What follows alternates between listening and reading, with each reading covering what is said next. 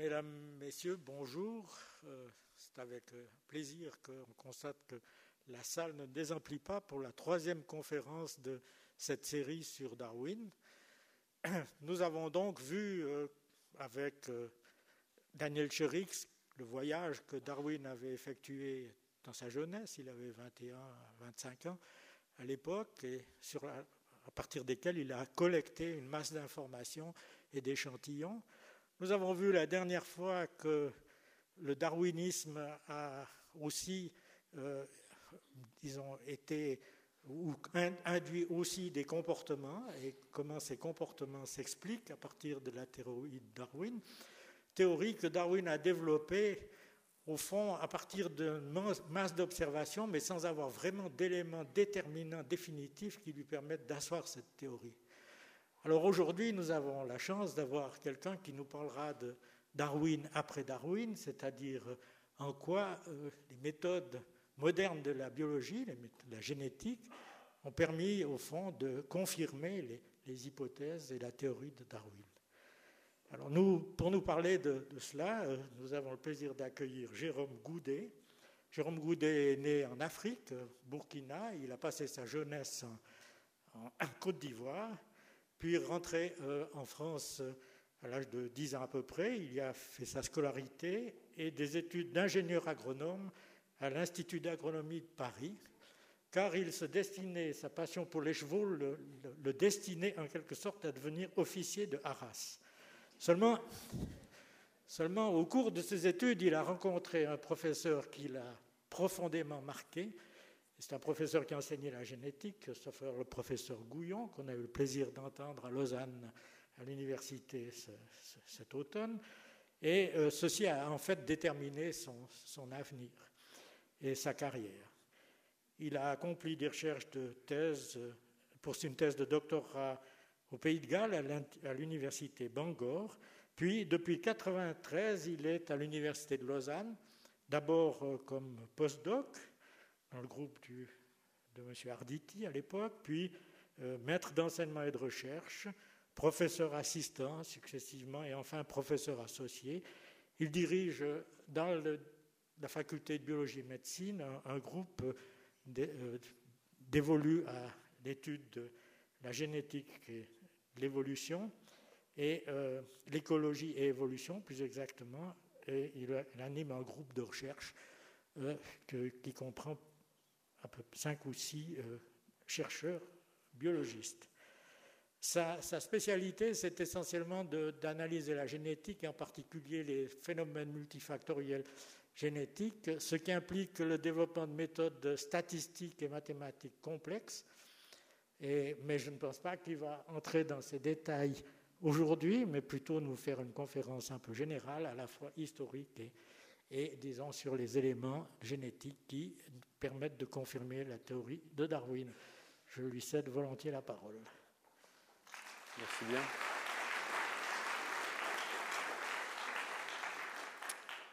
Merci bien pour cette introduction. Vous, vous m'entendez Dans le fond aussi?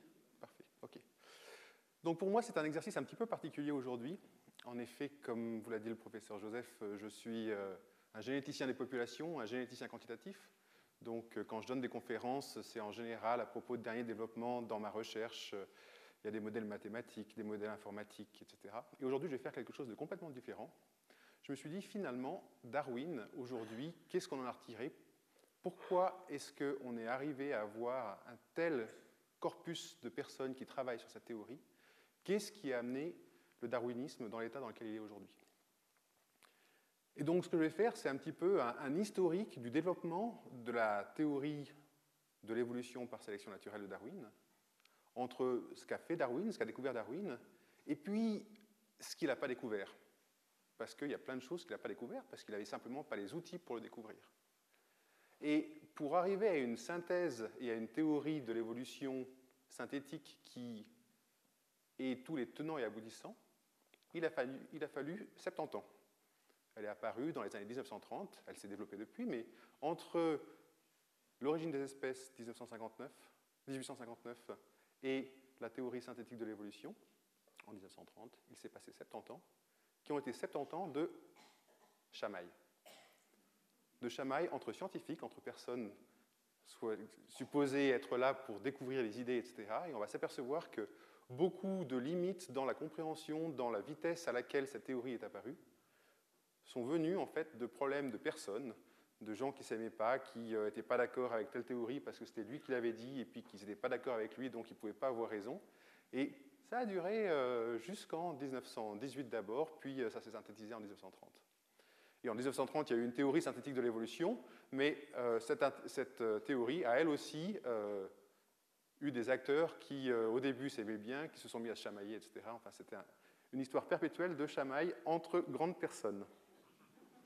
Donc Darwin, Mendel, les autres et la génétique. Alors Darwin et sa théorie, vous avez eu deux conférences. Une qui vous a relaté en détail le voyage du Beagle. Hein, donc Darwin, euh, jeune homme, part sur ce bateau, euh, découvre, fait un tour du monde, passe en Amérique du Sud, euh, passe par les Galapagos, etc. Et qu'est-ce qu'il fait pendant ce temps, Darwin? Il récolte une quantité impressionnante de données. Il observe des choses et il note. Il a des calepins et il note et il note et il note et il note des choses. Et il rentre en Angleterre et il continue d'observer les espèces, il continue d'observer des races domestiquées, des espèces euh, sauvages, et il continue à noter, à noter, à noter. Il n'y a pas de théorie qui émerge pour le moment. Hein. Et c'est petit à petit, vraiment besogneusement, il faut bien voir que Darwin était quelqu'un qui n'était pas un, on discutait juste avant la conférence de l'image de Newton et de sa pomme qui tombe et tac, tout d'un coup, il a l'illumination et voilà comment ça fonctionne. Euh, Darwin, c'était pas tout à fait la même chose. C'est vraiment quelqu'un qui a travaillé vraiment dur et d'arrache-pied pour essayer d'arriver à faire du sens de toutes ces données éparpillées, parcellaires, etc. Il y avait de la variation. Qu'est-ce qu'on peut en faire de cette variation? Comment est-ce que les espèces sont apparues? Pourquoi est-ce qu'elles se ressemblent comme ça, etc.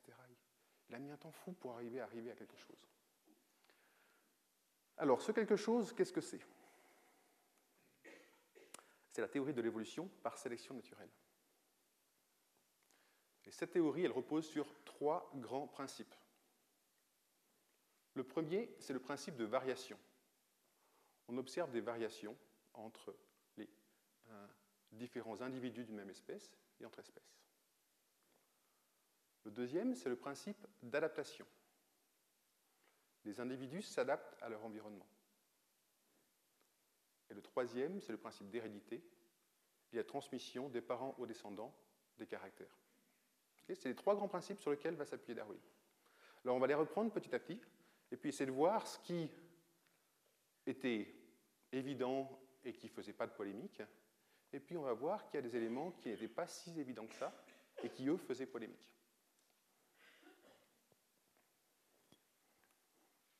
Donc le premier principe, le principe de variation.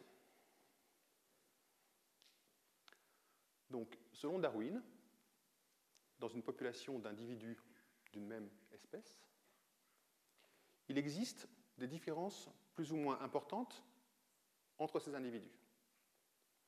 Alors, bah, prenons l'espèce humaine, ça peut être des différences de taille, de poids, de couleur de peau, etc. Ça, c'est les différences individuelles, variations communes qu'on va retrouver partout. Et puis, il y a des différences discontinues. Ces différences discontinues, quand on travaille sur des plantes, on s'aperçoit qu'il y a des fleurs qui vont être de couleur rose, des fleurs de couleur blanche, des fleurs de couleur jaune. On va rarement trouver tous les intermédiaires. Alors, si on prend les tulipes ou des roses, on a trouvé tous les intermédiaires. Mais à l'état naturel, on ne va pas trouver tous les intermédiaires. On va trouver des formes et il y a une discontinuité dans l'observation de ces différentes formes.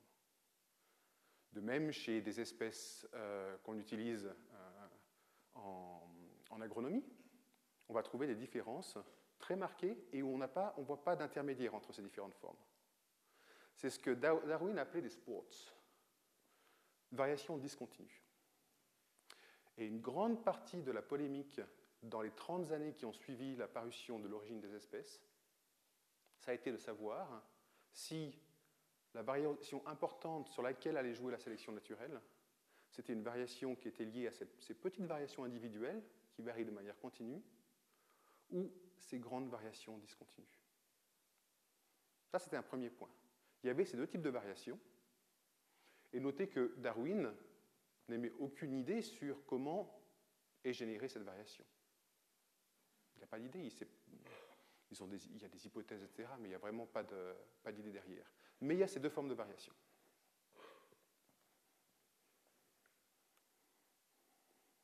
Le principe d'adaptation, je pense que vous en avez longuement entendu parler par Michel Sapuza.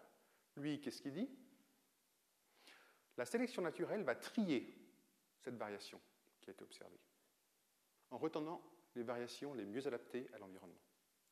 D'accord? Donc le mécanisme, c'est vraiment un mécanisme, on imagine une passoire, hein.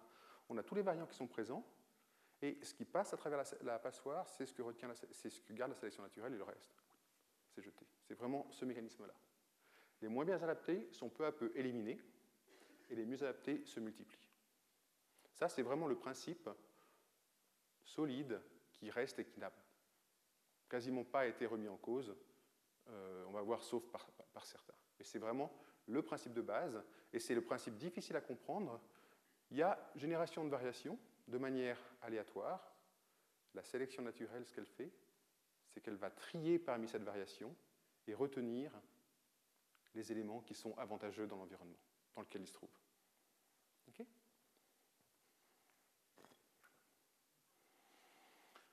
et enfin, le dernier, le principe d'hérédité.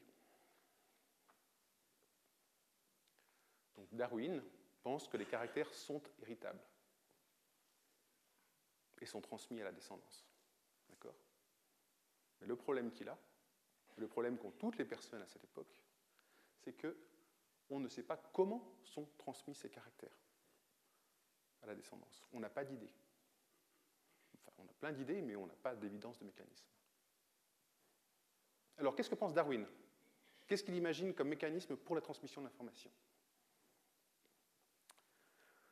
Alors, il a une idée qui est assez marrante. Donc, lui, il parle de pangénèse et de transmission par mélange, mélange en anglais blending inheritance, transmission par mélange. Donc, pour Darwin, au cours de sa vie, chaque individu produit des gémules. Ces gémules sont produites en permanence et vont converger vers les gonades et seront transmises à la descendance. D'accord? Les gémules des deux partenaires se mélangent. Donc c'est le mécanisme qu'il envisage pour la transmission des caractères d'une génération à l'autre. Et il imagine que ça se passe en continu. D'accord? Donc vous voyez, une des choses qu'on dit tout le temps, hein, quand on compare, on dit Darwin, avant Darwin, il y avait qui? Il y avait marque. Ah oui, mais la marque, c'est le coup de la girafe qui s'allonge pour aller manger les feuilles là-haut. Donc euh, la marque hérédité des caractères acquis, alors que Darwin, c'est pas ça. Ben, vous voyez qu'en fait, dans sa théorie au départ, Darwin, le mécanisme de transmission des caractères contenait une hérédité des caractères acquis. C'est une première chose, et on verra que c'est seulement 20 ans après l'apparition de l'origine des espèces que Westman a fait une expérience pour démontrer définitivement qu'il n'y avait pas d'hérédité des caractères acquis. Le deuxième point important, c'est qu'un mécanisme comme celui qui présente, où tout se mélange, ça va rendre très difficile l'évolution. Pourquoi? Parce que si les, variations proviennent de ces petites variations individuelles, en croisant les, personnes, en croisant les individus d'une espèce, ben on va avoir tendance à ramener tout le monde vers la moyenne. On va ramener tout le monde vers la moyenne, et donc ça va être très très difficile d'évoluer, de pouvoir s'adapter à son environnement, parce que dès qu'on va se croiser avec quelque chose qui n'était pas dans l'environnement, hop, on va revenir vers la moyenne. D'accord? Donc même pour Darwin, il y avait là un problème. Lui, il était persuadé que les variations individuelles, ces petites variations, c'était le matériel sur lequel agissait la sélection naturelle. Pourquoi est-ce qu'il pensait ça? C'est parce qu'il y avait trop peu de ces variations discontinues. Il ne pensait pas que c'était en quantité suffisante pour pouvoir permettre l'évolution, la diversité d'espèces qu'il avait pu voir durant son voyage et qu'il observait en Angleterre. Et donc, il était intimement convaincu que c'était cette petite variation individuelle qui était importante, mais il n'arrivait pas à voir comment, par ces mécanismes de croisement, on pouvait avoir de la sélection naturelle avec un. Il voyait bien que sa, théorie de transmission d'informations entraînait une perte de ce qui pouvait être gagné par sélection naturelle. Donc si on reprend sa théorie, l'état des lieux, en 1859, on a un mécanisme pour sélectionner les individus. On a un mécanisme qu'il a imaginé pour la création d'espèces. C'est le deuxième principe de la sélection. Mais le premier principe, la variation, et le troisième principe, l'hérédité, c'est flou. Il ne sait pas comment ça se passe, il imagine que ça se passe comme ça, mais il n'y a pas vraiment d'idée sur comment ça, comment ça fonctionne. Et donc, euh, bah, il a continué à travailler dessus, mais d'autres personnes se sont mises à travailler dessus. Et ce que je veux faire maintenant, c'est vous présenter un petit peu les, euh, différentes personnes qui ont contribué et qui se sont euh, impliquées dans cette histoire d'évolution par sélection naturelle.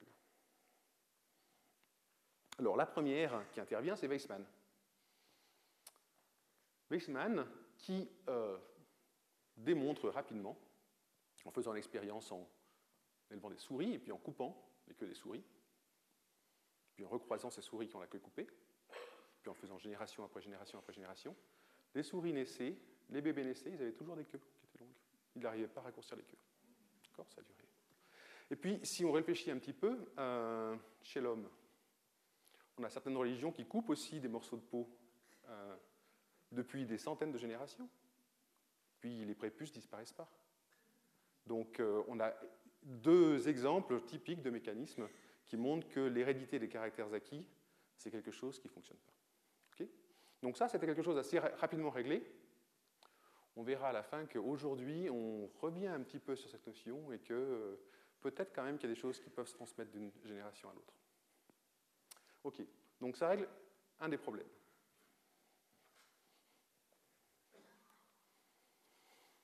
Les autres problèmes, il faut intervenir deux personnes, Galton, que l'on voit ici, et puis Pearson, qui ont développé une école de pensée qui est l'école de la biométrie. La biométrie, c'est euh, un mot savant pour dire euh, les statistiques. C'est les pères de la statistique, ces personnes. Alors pourquoi est-ce que c'est important? Vous allez voir que le lien entre la théorie de l'évolution et la statistique, ça a été une histoire très mélangée pendant une cinquantaine d'années à peu près. Donc Galton, un cousin de Darwin, est enthousiasmé par sa théorie. Il trouve que c'est génial, c'est l'un des grands supporters de sa théorie avec euh, quelqu'un d'autre qui s'appelle Huxley. Et c'est d'ailleurs, on les a même appelés les bulldogs euh, de, Darwin, parce qu'ils le défendaient envers et contre tout, c'était vraiment... Mais par contre, autant Darwin imagine que l'évolution fonctionne par ces petites variations présentes entre individus, autant Galton, lui, n'imagine pas que ça puisse se passer. Parce que si les croisements se font au hasard dans la population, cela implique nécessairement une régression vers la moyenne. Hein, l'idée de Galton, elle est simple. Si vous prenez quelqu'un de très très grand dans la population et que vous le croisez, bah, sa descendance, elle ne va pas être très très très grande, elle va avoir tendance à revenir vers la moyenne. Et il a fait des tas d'expériences qui montrent que ça se passe en effet. Et d'ailleurs, il a inventé le terme de régression, une méthode statistique extrêmement utilisée aujourd'hui, mais c'est lui l'inventeur, c'est la première fois que cette méthode a été développée, il a développé la mathématique derrière la régression. Et donc, puisque ça ne peut pas se passer à partir de ces petites variations, ben, c'est que ça se passe à partir de ces grandes variations, de ces sports. Et donc, lui, il pense que c'est ces grandes variations qui sont, à la base, le matériel de base pour l'évolution. Et donc, il va développer tout l'appareil mathématique pour essayer de quantifier ces variations entre individus. Darwin, je vous le rappelle, il avait toutes ses cahiers de notes, il notait attentivement, ah bah tiens, cet animal il est comme ça, celui-ci il est comme ça, etc. Mais il n'avait pas de méthode pour synthétiser l'information. Ce que Galton et Pearson vont faire, avec d'autres, c'est développer justement toute la méthode pour synthétiser cet afflux d'informations qui arrive dans ces observations.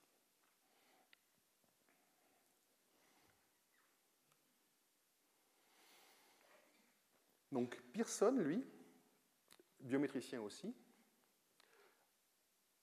en euh, compagnie d'un zoologiste, donc euh, Pearson était statisticien, il s'est mis à travailler beaucoup avec un certain Weldon, qui lui était un zoologue. Et eux avaient comme idée que la variation importante, c'était ces petites variations. Ils étaient persuadés que Darwin avait entièrement raison, que son hypothèse selon laquelle c'était ces petites variations qui étaient le matériel important pour l'évolution, était la bonne. Donc ils se font avocats de cette théorie et développent la biométrie, les statistiques, pour démontrer la continuité des variations au sein des espèces. C'est vraiment leur travail, ils ont développé la corrélation, ils ont développé toutes ces approches durant ces années. Et ils ont fortement combattu l'autre école, qui était l'école des personnes qui pensaient que l'évolution avançait par saut. De manière très intéressante, Galton, qui était aussi un biométricien, pensait que l'évolution se passait par saut, mais il avait des acquaintances avec Pearson, qui était un statisticien, et donc ils sont restés bons amis. On va voir que ce n'est pas le cas avec tout le monde, puisque le suivant, l'acteur suivant, les acteurs suivants, c'est Bateson et Hugo de Vries, qu'on va appeler les Mendéliens, bien qu'il n'ait pas encore redécouvert les lois de Mendel.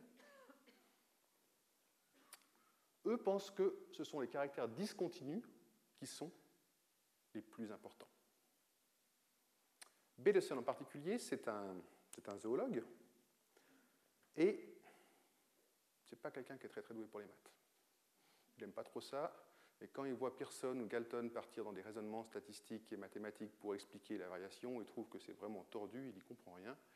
Et donc il revient à ses observations qui, pour lui, semblent vraiment montrer que des choses discontinues qu'on voit. Et donc que la variation importante, c'est la variation discontinue. Et un jour, en se rendant à une conférence à Lancaster, je crois, en Angleterre, c'est quelqu'un qui enseigne à l'université et donc il lit des articles, comme on le fait encore aujourd'hui en tant que, chercheur. Et il tombe sur un article d'un certain Gregor Mendel. Et en lisant cet article, il se dit Mais Benko, c'est exactement ça. Ce que j'essaye d'exprimer, de formaliser depuis des années, ben, Mendel l'a trouvé. Et donc j'ai maintenant la théorie qui montre que tout ce que font ces biométriciens, tout ce que disent ces biométriciens est faux. Alors, qu'est-ce qu'avait dit Mendel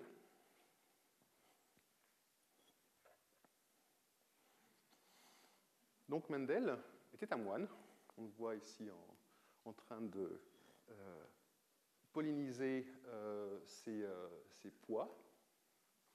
L'exemple que je vais donner, ce n'est pas un exemple de pois, mais qu'est-ce que disent les lois de Mendel? C'est des lois qui permettent de comprendre comment se transmet l'hérédité. Donc Mendel est parti de roses. Alors ici, on a une rose toute rouge une rose toute blanche. Et quand on croise ces roses, la descendance dans son entier va être rouge. Donc on a perdu le blanc. Vous voyez, on a 100% ici de rouge. On va reprendre ces roses rouges et puis on va les croiser entre elles. En faisant ça, donc on va arriver à une deuxième génération, et là, on va voir réapparaître en deuxième génération des roses blanches, comme par magie.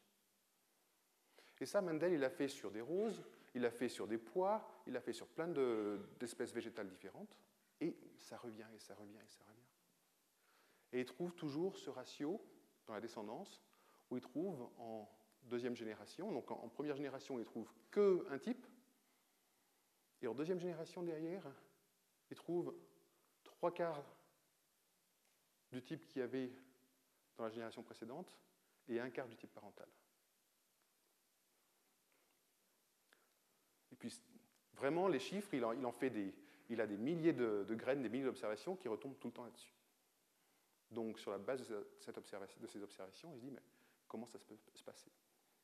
Et il postule que chaque individu est porteur de deux entités ou gènes.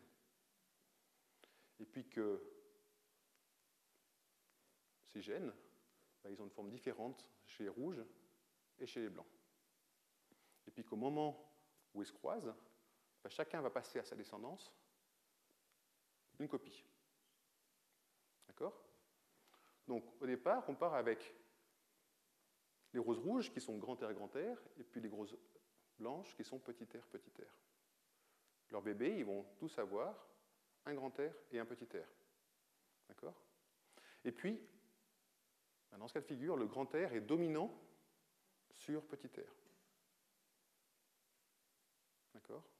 Donc, dominant sur petit r, ça veut dire quoi? Ça veut dire que c'est le phénotype, donc le caractère, le phénotype rouge qui va s'exprimer. Et c'est ce qu'on retrouve dans la descendance. Alors, ils sont tous rouges, mais ils ne sont pas rouges en génotype de la même manière que le rouge qui est ici. Celui-là, il est grand R, grand R, ceux-là, ils sont tous grand R, petit r. Maintenant, on va les croiser entre eux, ces grand R, petit r. Qu'est-ce qui va se passer dans la descendance? Si on observe un grand, grand nombre de descendants ben, On va avoir dans un quart des cas un grand R avec un grand R, dans un quart des cas un petit r avec un petit r, et puis dans le reste des cas, un grand R avec un petit r. D'accord? Donc on trouve le grand R grand R ici, les deux grands R petit r, et puis le petit r petit r en bas. OK? Donc Mendel découvre ce mécanisme et, se dit, et, il le fait sur plusieurs espèces, donc euh, il est convaincu que ça marche. Que ça, c'est le mécanisme de transmission de l'hérédité. C'est quelque chose qu'il a publié en 1860, mais il était moine dans un monastère en Tchécoslovaquie. Il l'avait écrit en allemand. Euh, l'information n'était pas passée. Darwin aurait pu le lire, mais il n'avait pas eu connaissance de cette information. Et Bateson, qui était à la recherche d'informations de ce type-là, il a mis 40 ans quasiment avant de redécouvrir les travaux de Mendel. Alors Mendel, il a découvert ça pour un caractère. Maintenant, imaginons qu'on n'ait pas un caractère qui s'égrège, mais deux caractères. Alors qu'est-ce qui se passe si on a deux caractères? Ça se complique. C'est les petits pois. Ça fait des chiffres. Hein?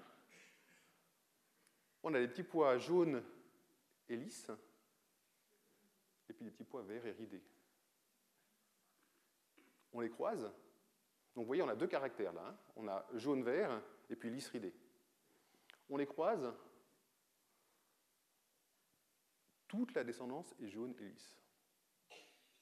Bon. Alors on peut se dire deux choses là. Hein. Peut se passer deux choses. Soit jaune et lisse et puis vert et ridé, c'est en fait un caractère, soit c'est deux caractères indépendants. Si c'est un caractère, qu'est-ce qui va se passer? On va se retrouver avec trois quarts de jaune lisse et puis un quart de vert ridé dans la descendance. Mais il ne trouve pas ça. Il trouve quelque chose de beaucoup plus compliqué, où il y a beaucoup de jaune lisse, mais il y a aussi des jaunes ridés, il y a des verts lisses, et puis il y a un tout petit peu de vert ridé.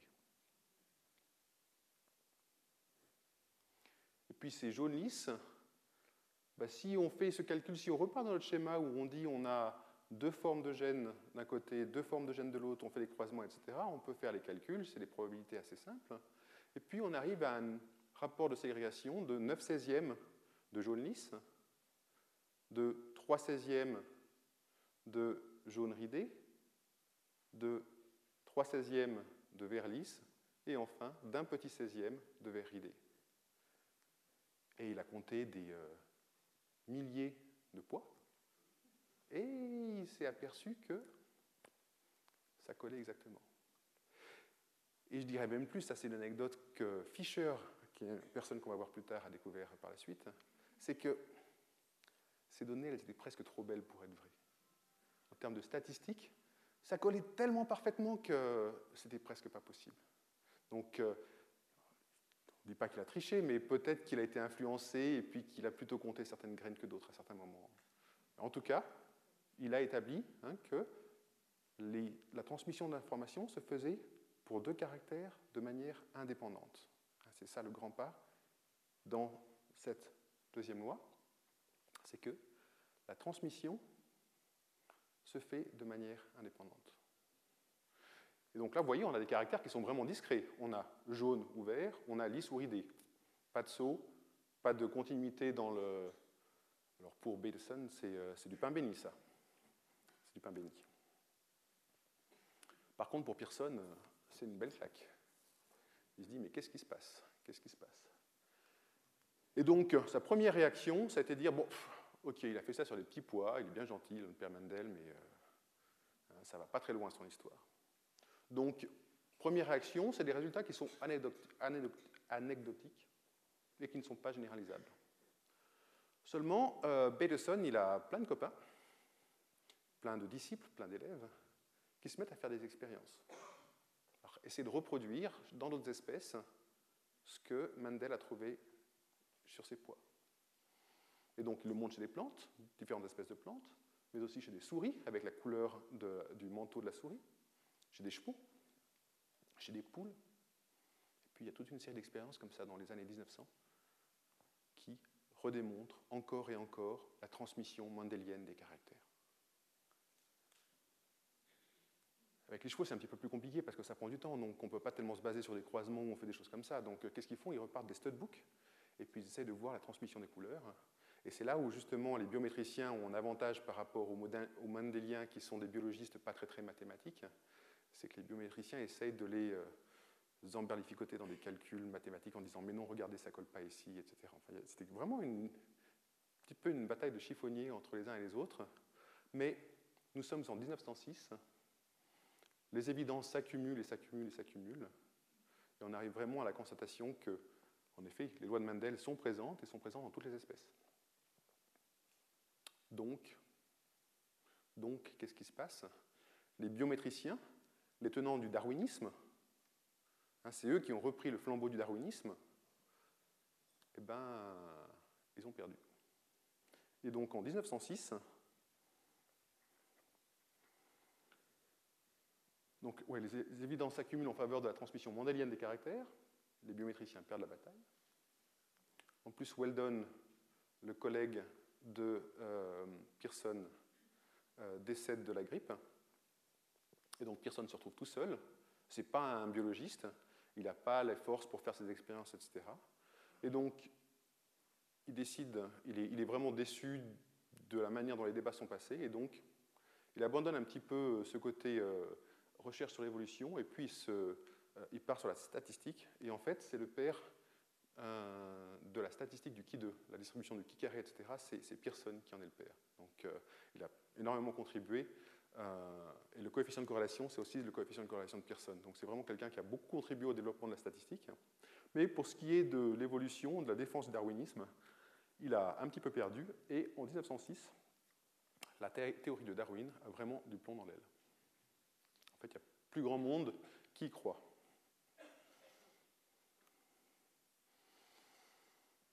Alors, non seulement donc, il y a eu des arguments sur les modes de transmission, mais il y a même des expériences, toujours Bateson, qui est dans une entreprise de destruction un petit peu systématique du darwinisme, qui essaye de trouver des arguments contre le mécanisme de la sélection, donc le deuxième mécanisme nécessaire à l'évolution par sélection naturelle. Et donc Galton et Bateson pensent que la sélection sur la variation continue ne fonctionne pas. Mais ils restent sur des arguments verbaux, ils ne font pas vraiment d'expérience pour ça. Et donc ça reste des choses euh, un petit peu du euh, hand-waving, comme disent les Anglais. Par contre, Hugo de Vries fait une expérience sur une plante qui euh, vit dans les dunes et où il pense démontrer les limites de la sélection sur quelques générations. C'est-à-dire qu'il fait des croisements, il montre qu'il arrive à sélectionner, mais que dès qu'il arrête la sélection, les plantes reviennent à l'état où elles étaient avant. D'accord? Donc la sélection, ça marche sur quelques générations, mais dès qu'on arrête la sélection, hop, on revient à l'état initial. Donc la force qu'imaginait Darwin, elle ne peut vraiment pas fonctionner. Par contre, ce qu'il voit aussi en faisant ces croisements, c'est que de temps en temps, il y a l'apparition de nouvelles formes, nouveaux morphes. Donc lui, ça lui fait tilt, et puis il se dit, ah mais ça, voilà, ces euh, changements discontinus, ces grosses variations, ben, finalement, c'est peut-être ça la source de la variation. C'est peut-être ça la source importante de la variation, ce qui va permettre la création d'espèces. Et donc il émet à ce moment-là une théorie qui est la théorie de la mutation, où tout se passe sur la mutation, et il y a ces mutations qui créent un nouveau type, et puis ce type va rester ensuite euh, sans avoir besoin de faire appel à la sélection naturelle. Johansen est un autre chercheur qui lui aussi fait des expériences où il montre l'absence de réponse à la sélection, mais en lignée pure. C'est-à-dire que ce qu'il fait, c'est qu'il part d'individus reproduits par autofécondation c'est quelque chose qui se fait facilement chez les plantes. Hein. On peut autoféconder. Le, blé, par exemple, c'est une plante qui s'autoféconde en permanence. Et donc, on arrive à une lignée qui est très pure génétiquement, avec très peu de variations. Quand on fait la sélection sur ces lignées pures génétiquement, on n'a pas de réponse à la sélection. Aujourd'hui, on sait expliquer pourquoi. Mais à l'époque, on ne savait pas. Et donc, deuxième évidence, la sélection naturelle, ça ne marche même pas sur le court terme. Je sélectionne mon blé, puis il n'y a rien qui se passe. Donc, à nouveau, du plomb dans l'aile, ce coup-ci sur la théorie de la sélection darwinienne même, le mécanisme qui euh, était supposé euh, bien marcher. Bon. Il y a quand même une équipe de personnes qui euh, pensent que c'est peut-être pas la, fin de, l'histoire. Et donc, si on prend les années 1901-1910, hein, le, changement de siècle, peu de mandéliens pensaient que la sélection naturelle était le facteur le plus, important pour l'évolution des espèces. En dix ans, il y a eu trois expériences de fait, trois chercheurs qui sont mis à faire des expériences et qui ont réussi à complètement démontrer l'immense importance de la sélection naturelle. En fait, la chose qui était vraiment importante, c'est que Castle, l'un d'eux, qui a fait son travail sur des rats, était au départ un mandélien. Donc il pensait que l'évolution marchait par saut discontinu, et puis qu'il y avait ces entités, ces gènes, et puis qu'on n'arriverait pas à sélectionner. Et donc, il a travaillé sur des rats qui avaient différentes patterns de, de couleurs de manteau, en particulier une bande noire sur le dos. Et ce qu'il a fait, c'est qu'il a sélectionné ces rats pour avoir une bande noire qui de plus en plus grande, donc a sélectionné vers des bandes très larges, et puis il a sélectionné vers des bandes très étroites. Et il ne pensait pas que ça marcherait, puisque lui, dans sa tête, tout était mendélien. Donc c'était une entité qui permettait de changer. Et il s'aperçoit qu'il peut sélectionner. Qu'au fur et à mesure des générations, il a des rats qui ont des bandes de plus en plus larges, et puis des rats qui ont des bandes de plus en plus étroites. Et puis il les recroise et il obtient tout un panel de variations. Et ça, il n'arrive pas à se l'expliquer. Alors il a essayé de l'expliquer en disant, mais finalement, ce qui est sélectionné et ce qui se passe, c'est que peut-être j'ai même une transformation des gènes eux-mêmes. C'est les gènes eux-mêmes qui sont transformés au cours de mon expérience. Mais a, il a fait d'autres expériences avec les conseils, d'un autre généticien qui s'appelait Sewell Wright, qui ont pu démontrer que ce n'était pas le cas. Donc, bien qu'il était au départ persuadé que tout se passait par évolution mendélienne, mondélienne, il montre qu'on arrive à sélectionner chez les rats des bandes de plus en plus larges ou de plus en plus étroites, et puis que ça persiste au cours du temps. Et puis un travail similaire est fait sur le blé. Alors ce coup-ci pas en lignée pure, mais en croisant des, différentes variétés de blé, on arrive à sélectionner sur des blés plus grands et des blés plus courts. Et Morgan, sur la drosophile, dont je crois que vous avez entendu parler aussi avec euh, Michel Chapuzat la semaine dernière, alors lui, non seulement il arrive à faire ce type de choses, mais en plus, avec la drosophile, ils ont un outil de choix, c'est que les chromosomes de la drosophile, dans les glandes salivaires, sont des chromosomes gigantesques. Et donc, on arrive à les voir sous une loupe, sous euh, au microscope très facilement, et on arrive à voir ces bandes et où se placent ces gènes et les modifications quand, par exemple, on a un mutant de drosophile qui a les yeux rouges par rapport à la version naturelle. On arrive à localiser sur ces gènes sur ces chromosomes où se trouve le gène. Et donc, ils ont pu voir que c'était à différents endroits, quand ils sélectionnaient, qu'il y avait des changements. Donc, c'était plusieurs gènes en même temps. donc, tout d'un coup, alors qu'au début du XXe siècle, dans les années 1900, les seules expériences qui avaient été faites démontraient l'inefficacité à court terme de la sélection naturelle, tout d'un coup, trois personnes, dont une fervente supportrice du mondélisme montre que la sélection naturelle, ça marche. Alors même qu'on travaille sur des entités, des gènes, ils ne remettent pas en cause Mendel, mais ils s'aperçoivent que ces micro-variations individuelles, ben on peut sélectionner dessus et que ça peut amener à une évolution et à un nouvel état d'équilibre. Hein, ces rats que, que Castle a sélectionnés. Il a sélectionné pour des bandes de plus en plus larges, et puis s'il les laisse se croiser entre eux, la, bande sur le dos, elle reste large. De même, ceux qui ont une bande étroite, s'il les laisse se croiser entre eux, la bande sur le dos, elle reste étroite. Donc on peut sélectionner et ça reste. Il n'y a pas de régression vers l'état auparavant.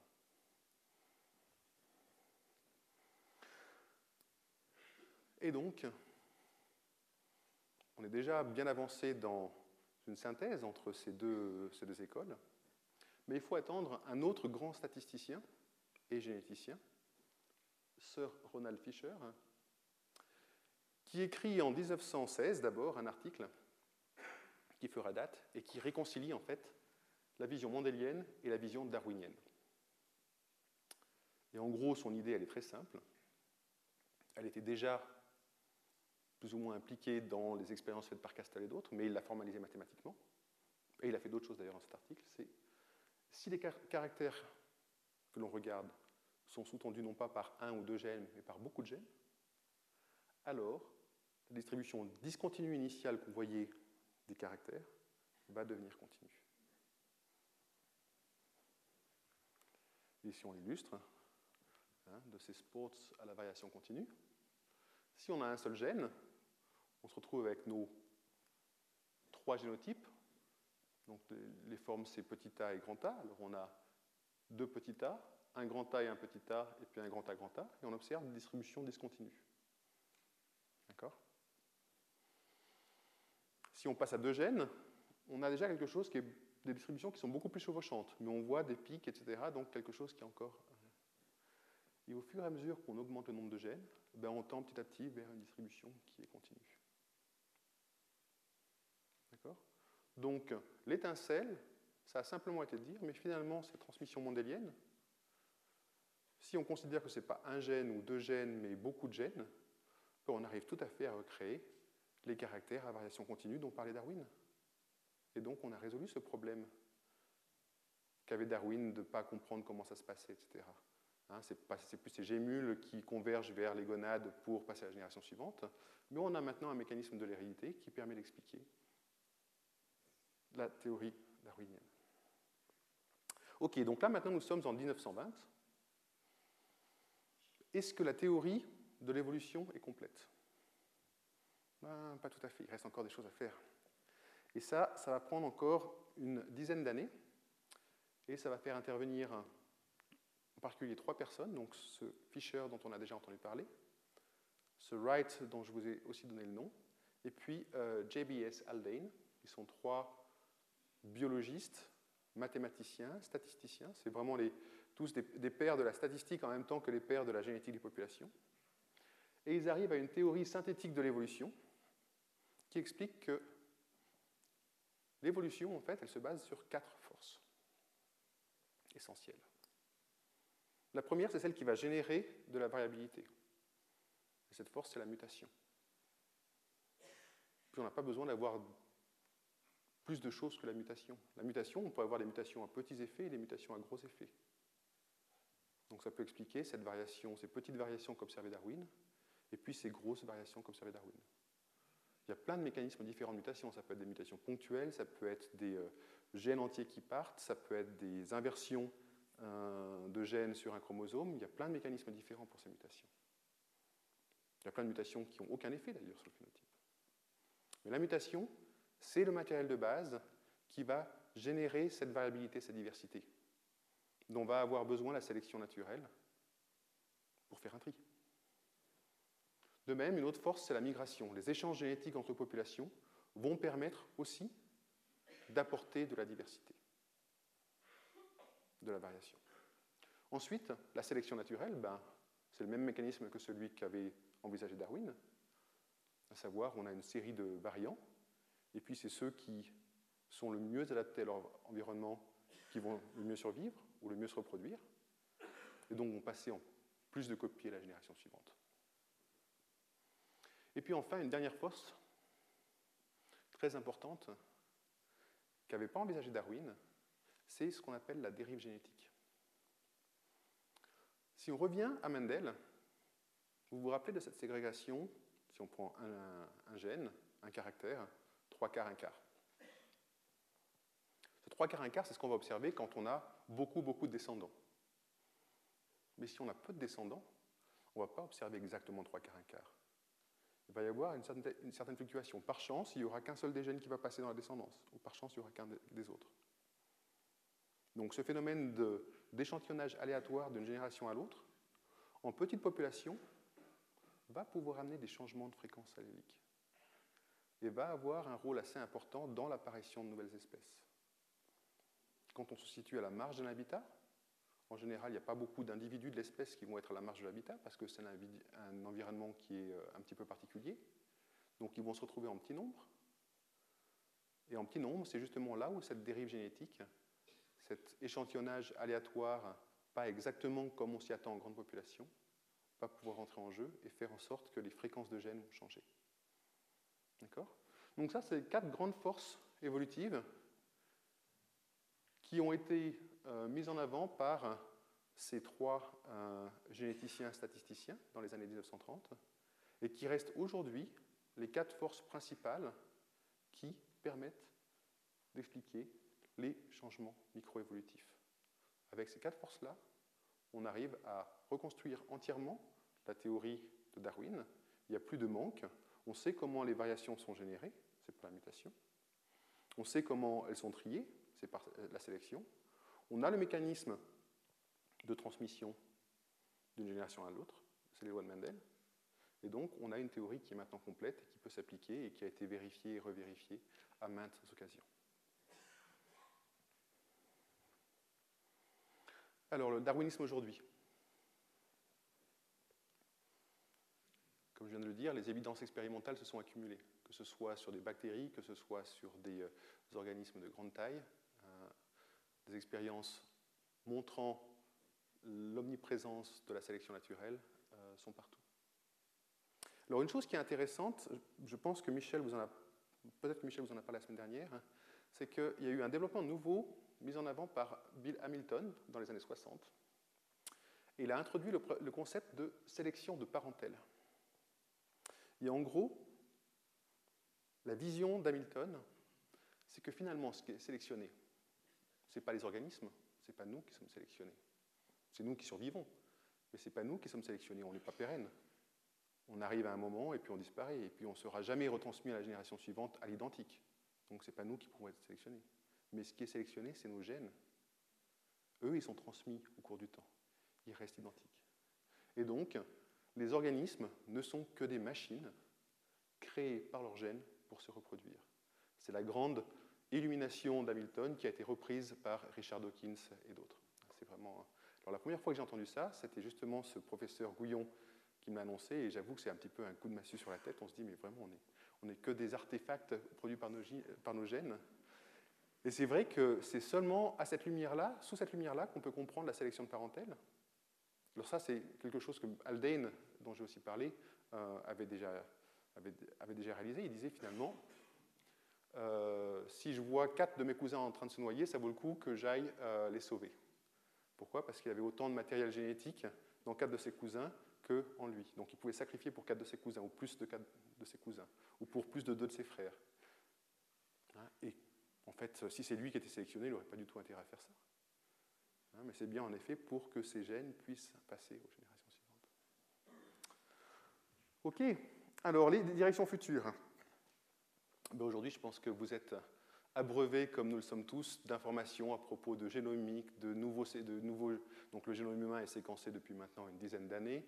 On est en train de séquencer 1000 génomes humains différents de populations différentes. Donc on aura la séquence de toutes les bases des 3 milliards de paires de bases pour 1000 personnes différentes. Il y a je sais combien de mammifères qui sont sélectionnés, il y a des reptiles, il y a des oiseaux, il y a des poissons. Enfin, c'est vraiment une industrie gigantesque. Au départ, d'ailleurs, on pensait que ce serait simplement une industrie où on aurait les lettres bout à bout, mais c'est vrai que de fait d'avoir ces lettres bout à bout, bah, aujourd'hui, on arrive à. On commence à décrypter un petit peu les informations qui sont cachées là-dedans, et donc il y a plein de nouvelles choses qui apparaissent, mais qui restent et qui continuent à confirmer ce qu'on a pensé, que cette théorie de Darwin, elle fonctionne. On trouve d'ailleurs, on utilise maintenant l'ADN comme une, un, des fossiles. On retrouve des, euh, des, protéines fossiles dans certains organismes. Par exemple, euh, typiquement les animaux qui se mettent à vivre dans des caves, ils n'ont plus besoin de la vision. Et donc certains gènes impliqués dans la vision ne sont plus sélectionnés dans ces caves. Et donc une mutation qui fait disparaître la possibilité de voir, ben, elle ne va pas être contre-sélectionnée dans cet environnement. Et ça, on l'a retrouvé à maintes reprises chez des rats, chez, des, des, euh, différents types d'organismes qui vivent dans les caves. Il y a disparition de ces gènes. Ce type de mécanisme, on le retrouve en permanence. Donc, la, foultitude de données génétiques et génomiques qu'on a aujourd'hui nous permettent de creuser un petit peu ces informations, et c'est ce qu'on fait dans les laboratoires. Une question ouverte, c'est euh, quelle est la part de la génétique et quelle est la part de l'environnement? Je pense que Michel vous en a parlé euh, en, longueur la semaine dernière, donc je ne vais pas revenir dessus, mais c'est vrai que ça, ça reste une question euh, tout à fait ouverte. Hein. Culture par rapport à nature. Hein. La proportion, c'est une question encore débattue. On sait que la génétique intervient, mais on sait aussi que la culture intervient. Ce que nous permettent aussi de faire ces données génétiques aujourd'hui, c'est de reconstituer l'historique, le passé des différentes espèces. Hein, notre espèce, euh, elle est sortie d'Afrique il y a 50 000 ans. Elle a colonisé la Terre.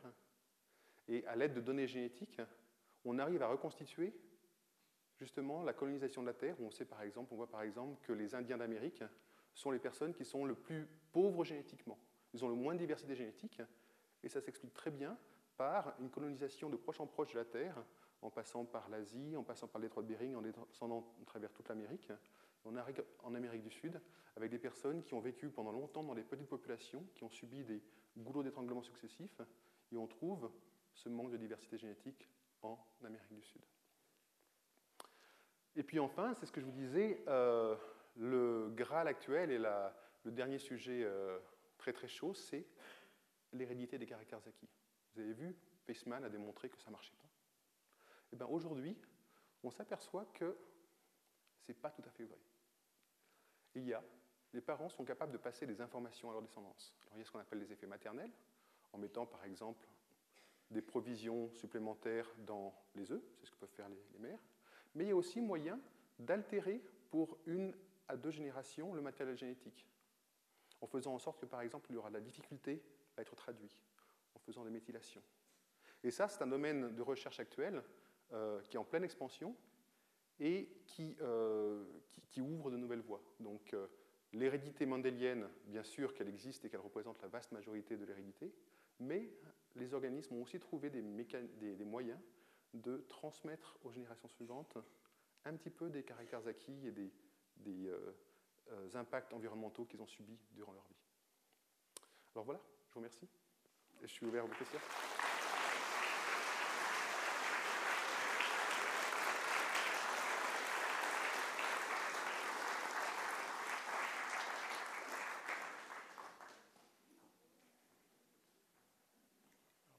Merci beaucoup. Euh, ma foi, nous ne sommes finalement que les porteurs de nos gènes. Et rien d'autre.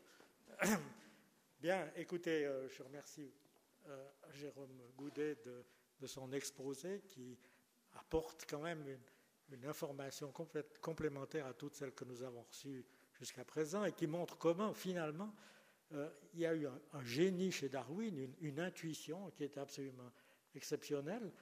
Et je, voulais vous lire quelques lignes de l'autobiographie de Darwin, plutôt les, quelques phrases qui terminent son autobiographie qu'il a publiée six ans avant sa mort, où après avoir dit qu'il avait eu beaucoup de chance parce qu'il n'avait pas eu de soucis euh, matériels, qu'au fond il avait pu consacrer sa vie euh, à, ses entreprises de curiosité, euh, et d'autre part que finalement il avait été malade, mais que ce n'était pas si mal parce que ça lui avait permis de réfléchir tranquillement, mais il termine euh, son autobiographie ainsi. Ainsi, mon succès comme homme de science, quelle qu'en ait été l'ampleur, tient, autant que je puisse en juger, à tout un ensemble complexe de qualités et de conditions diverses, parmi lesquelles, et ce sont les plus importantes, l'amour de la science, ma patience sans borne à réfléchir longuement sur un sujet donné, mon activité d'observation et de récolte des faits. Enfin, une bonne, une bonne dose d'invention autant que de bon sens. Étant donné la médiocrité de mes capacités, il est vraiment surprenant que j'ai influencé aussi considérablement l'opinion des hommes de science sur quelques points importants. Je crois que ça valait la peine de dire ces quelques mots pour conclure. Et puis pour remercier Jérôme Goudet, qui maintenant se prêtera volontiers au jeu des questions-réponses. Qui Voilà. Une question au milieu de la cinquième rangée.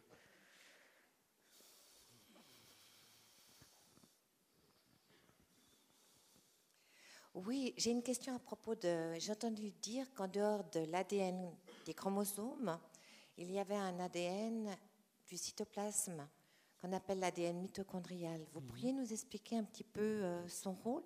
Tout à fait. Alors, cet ADN mitochondrial, c'est en fait donc la mitochondrie, c'est une organelle qui se trouve dans chacune des cellules, et c'est en fait la, centrale énergétique de la cellule. Et cette mitochondrie, elle est présente chez tous les individus eucaryotes, donc ça commence euh, à la levure de bière et ça va jusqu'à l'homme. Et c'est en fait une symbiose qui s'est passée entre une cellule de bactéries et une autre cellule de bactéries. Et donc bah, chacune a gardé son génome. Et la mitochondrie est en effet une organelle qui a son propre génome, qui code tous des gènes qui sont impliqués dans la fabrication d'énergie euh, dans la cellule. Et alors, elle a la particularité chez les mammifères et chez les oiseaux d'être transmise de manière maternelle. Donc, c'est une information qui est uniquement transmise de mère à fille. Moi, les mitochondries que je porte, je ne les passerai pas à mes descendants. Elles sont perdues. Donc, je ne suis, vraiment pas un bon, suis vraiment pas un bon véhicule pour elles. Par contre, si elles se retrouvent dans une femme, bah, c'est un bon véhicule. Euh, il y a un autre type d'organelle qui existe et qui a aussi de l'ADN, c'est chez les plantes, et c'est ce qu'on appelle les chloroplastes. Les chloroplastes, c'est les organelles qui font la photosynthèse, qui sont spécialisés dans la photosynthèse, donc qui récupèrent l'énergie du soleil et qui la transforment en énergie pour la plante. Les plantes ont aussi une mitochondrie, et les deux organelles sont aussi transmises par les euh, ovules, ne sont pas transmises par le pollen, sauf chez euh, les gymnospermes, les pins, etc., qui eux transmettent les chloroplastes par le pollen et les mitochondries par les ovules. Donc vous voyez, c'est assez compliqué, mais en effet, c'est des organelles qui sont situés dans les cellules de tous les êtres euh, eucaryotes et qui sont transmises par la voie maternelle. Merci. Une autre question? Ici. Ah. Ça va venir. Prochain tour.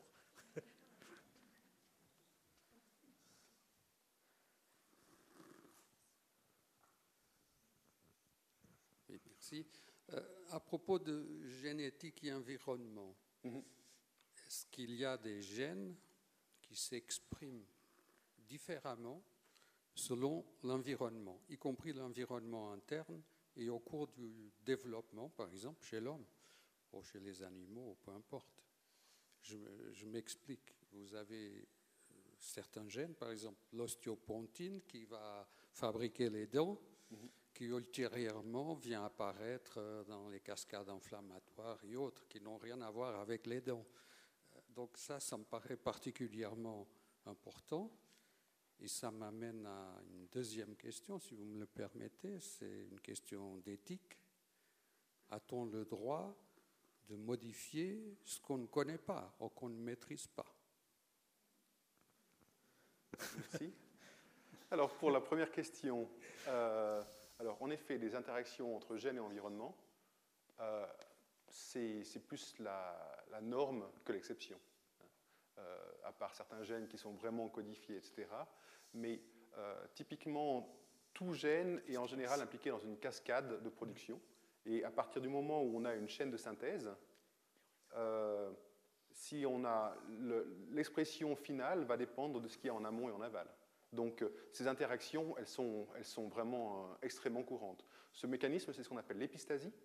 Et euh, c'est quelque chose qui, justement, à la lumière de ces données génomiques, ben, on a plus d'informations, on peut commencer maintenant à rechercher un petit peu ce qui se passe. Typiquement, dans les déterminismes, génétiques de maladies, les premières maladies qu'on a trouvées, c'était des maladies simples avec un caractère récessif où il suffisait d'une mutation pour exprimer la maladie. De plus en plus, c'est les maladies euh, qu'on observe aujourd'hui et sur lesquelles travaille la, médecine, c'est les maladies multifactorielles qui impliquent plusieurs gènes et plusieurs gènes qui se comportent différemment en fonction de l'environnement social extérieur, mais aussi l'environnement génétique. Donc oui, ça c'est quelque chose de très courant. Quant à votre dernière question, alors euh, je ne veux pas rentrer dans un débat sur les organismes modifiés génétiquement, ce n'est pas, pas, mon rôle. Euh, ce que je peux vous dire, c'est que notre mode de reproduction, c'est la reproduction sexuée. Donc à chaque génération, ce qu'on fait, c'est qu'on met nos gènes dans un nouveau contexte. Donc on fait à chaque génération une expérience de génie génétique.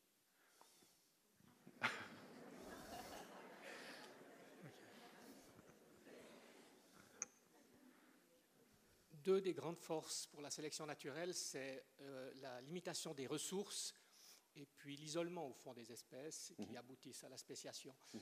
Est-ce qu'on peut dire, puisque ces deux forces ont plus ou moins disparu, est-ce qu'on peut dire que l'espèce humaine est encore sujette à la sélection naturelle ou pas? Alors, c'est une excellente question qui fait passablement débat en ce moment. On a Steve Jones, qui est un, grand vulgarisateur de la théorie de l'évolution, qui euh, propose que l'homme n'est plus soumis à sélection naturelle, justement à cause de ces raisons. En fait, il, invoque trois raisons.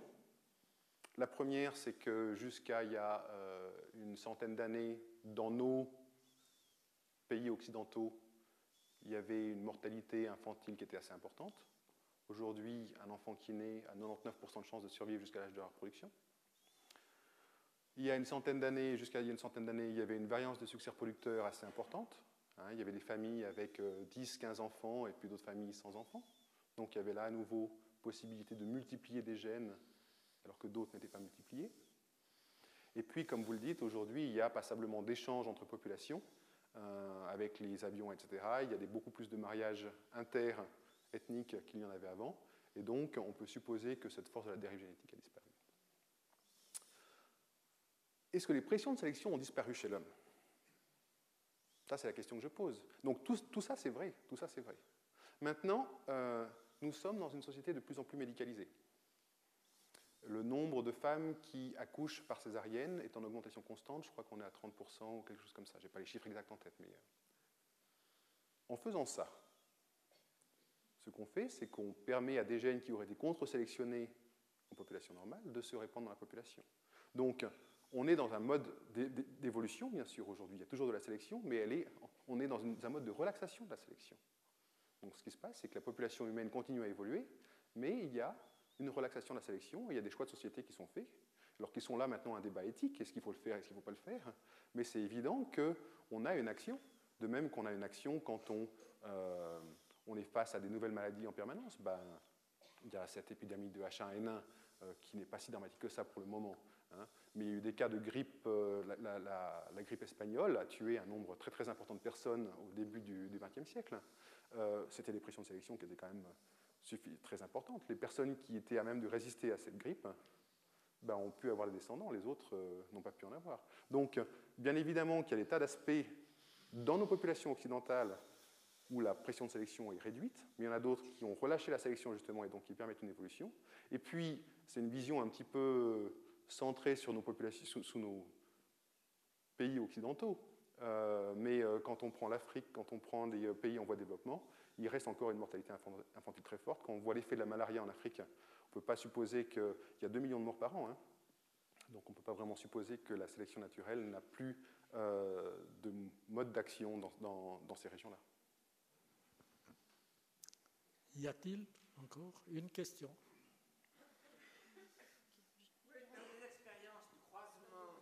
Attendez le micro, monsieur, s'il vous plaît.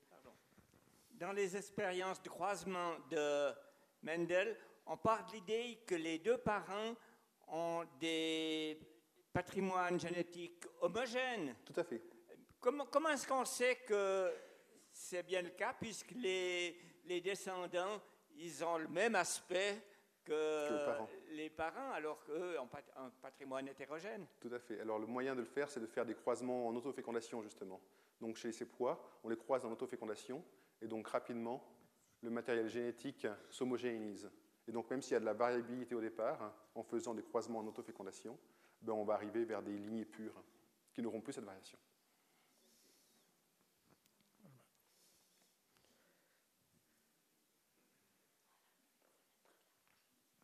Dans le même ordre d'idée, dans l'espèce humaine, que se passe-t-il génétiquement quand des parents trop proches, cousins ou même frères et sœurs se reproduisent, euh, comment expliquer le phénomène qui se passe, qu'ils deviennent, entre guillemets, anormaux, mais avec des anomalies?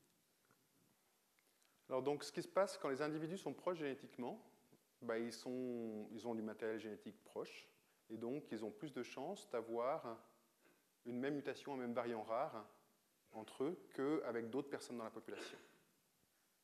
Donc, ils vont avoir plus de chances de transmettre deux copies de ces variants rares à leurs descendants. On va se retrouver dans le cas de figure où on avait cette première génération qui était toute rouge et puis qui produisait un quart de blanc en deuxième génération. Ben là, si ça se passe avec une maladie euh, héréditaire, récessive, qu'on a deux parents qui sont porteurs, ben dans un quart des cas, la descendance va être comme ça. Et on a beaucoup plus de chances d'avoir ce cas de figure entre des cousins qu'entre des parents qui sont éloignés. Simplement parce que chacun va. On est tous porteurs de 7 ou, une dizaine de mutations délétères, mais ça ne sera pas dans les mêmes gènes. Par contre, si on est frère euh, et sœur ou cousin, ben, on a beaucoup plus de chances que ce soit sur les mêmes gènes. En Islande, il y a toute une étude qui a été faite sur la génétique, qui a été abandonnée, sauf erreur, puisque la société a fait faillite dernièrement. Est-ce qu'on a déjà quelques résultats sur ces études, sur cette population un petit peu particulière? Alors il y a plusieurs populations comme ça qui sont à l'étude. Il y a euh, l'Islande, en effet, qui était une population euh, insulaire et donc fermée avec très peu d'immigrants, avec euh, très peu de fondateurs et donc des maladies génétiques assez caractéristiques de la population islandaise. La même chose se passe en Finlande. On a aussi des données sur la Finlande. Et puis, il y a beaucoup de données sur certains cercles religieux aux États-Unis qui sont utilisés dans, alors en effet, ces, données, ces, bases de données nous donnent beaucoup d'informations sur certaines maladies euh, génétiques qui sont typiques de ces populations, mais les gros problèmes aujourd'hui dans la société, c'est des problèmes tels que le diabète, tels que l'obésité, tels que ce type de choses. Et ça, c'est des maladies qu'on va retrouver dans l'ensemble des populations qui vont être multifactorielles, où c'est peut-être pas les mêmes bases génétiques dans différentes populations. Donc autant on va gagner de l'information sur des maladies caractéristiques de ces populations euh, avec euh, ces analyses, autant pour des, maladies qui touchent nos sociétés occidentales, euh, ce n'est pas forcément via ce type d'analyse qu'on va avoir des réponses. Oui. J'aimerais savoir si vous avez fait une corrélation entre la théorie darwinienne de l'évolution et la spiritualité. Euh, une corrélation entre l'un et l'autre, non. Alors, euh, la théorie darwinienne de l'évolution, ce que je me suis forcé de vous démontrer, c'est que c'était une théorie scientifique avec des gens qui, en fait, elle s'est construite sur la base d'expérience. Au départ, Darwin a observé des choses, a euh, émis une hypothèse pour un mécanisme d'évolution, et puis cette théorie a été mise à l'épreuve d'expériences faites par des collègues, et c'est seulement à la lumière de cette expérience qu'ils ont pu raffiner et qu'ils sont arrivés à la théorie scientifique de l'évolution. Alors maintenant, la spiritualité, c'est une croyance. Il n'y a pas, d'expérience, il n'y a pas de discussion scientifique euh, possible à, ce niveau-là. Donc euh, je ne fais, pas vraiment de corrélation entre, entre l'un et l'autre.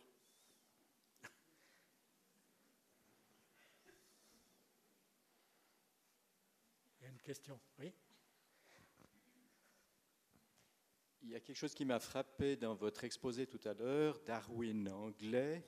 La plupart des autres savants que vous avez présentés, d'après leur nom, semblent être anglais, euh, mis à part peut-être De Vries qui doit être hollandais et Mendel. Au fond, comment est-ce que vous expliquez le, développement de l'ensemble de cette recherche? Est-ce que c'est dû au hasard? Est-ce que ça s'inscrit dans une tradition? Alors, certainement pas du hasard. C'est évident qu'il y a des phénomènes de comment dire, Lamarck était, euh, était un, évolutionniste euh, avant l'heure. Hein. Il y a eu toute une école française qui s'est développée dans ce domaine-là. Mais c'est vrai qu'à partir du moment où Darwin était en Angleterre, à la Royal Society, euh, le cercle des savants anglais a été beaucoup plus touché que le, cercle des, savants français. Et donc, c'est vrai que les Français, les Allemands, etc., à l'époque, les Allemands étaient beaucoup plus euh, autour de questions liées au développement euh, à cette époque. Euh, la science française, il y avait eu beaucoup de batailles entre. Il y avait un certain Cuvier qui était quelqu'un d'assez important en France, qui, puis il y, a, eu d'autres zoologues qui ont pris pas mal d'importance et qui étaient beaucoup dans la physiologie, dans la, zoologie, et donc qui ont coupé un petit peu tout développement d'autres disciplines. Et donc c'est vrai que c'est principalement en Grande-Bretagne, mais aussi aux États-Unis. Hein, Seward Wright était un, chercheur américain. Donc c'était dans le monde anglo-saxon que s'est développée cette théorie.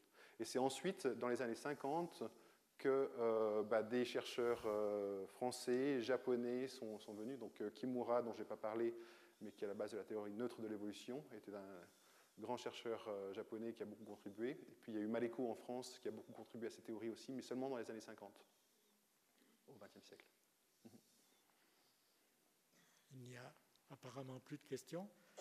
Alors, avant de clore cette conférence, je voudrais vous dire et vous annoncer, vous le savez probablement, que si vous voulez voir une confrontation entre spiritualisme et, science, vous pouvez venir la semaine prochaine euh, écouter ou, participer ou même euh, assister au débat entre un créationniste et un scientifique. Ce seront M. Daniel Arnold, théologien qui rencontrera André Langanet, professeur et biologiste, et qui débattront sur le thème Darwin descend-il d'Adam ou d'un singe?